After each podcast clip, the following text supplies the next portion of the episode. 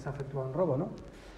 Eh, hacemos una llamada a la policía, la policía acude y a raíz de ahí pues, vamos viendo que, el robo que se ha hecho pues, es un robo importante. ¿no? Eh,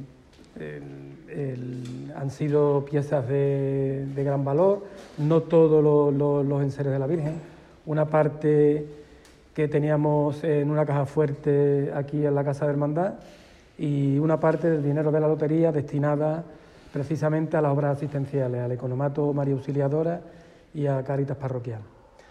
Bueno, pues a raíz de ahí hemos tenido, se ha desarrollado una investigación policial y eh, hasta ahora no hemos tenido resultados. Lo que sí hemos tenido es una reunión hace aproximadamente media hora con el inspector que lleva la investigación y, nos ha dado alguna información. ¿no?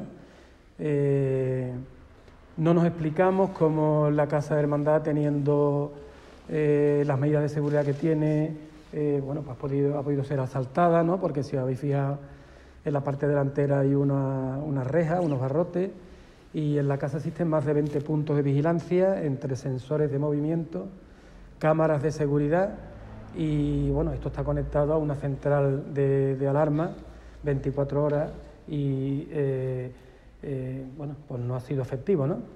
Lo que sí, eh, la noticia que tengo es que me ha dado la policía, es de que existe una grabación, de que se ha podido ver como mínimo a, dos personas. Estas personas, por supuesto, van encapuchadas y van con máscara y no se pueden identificar personalmente.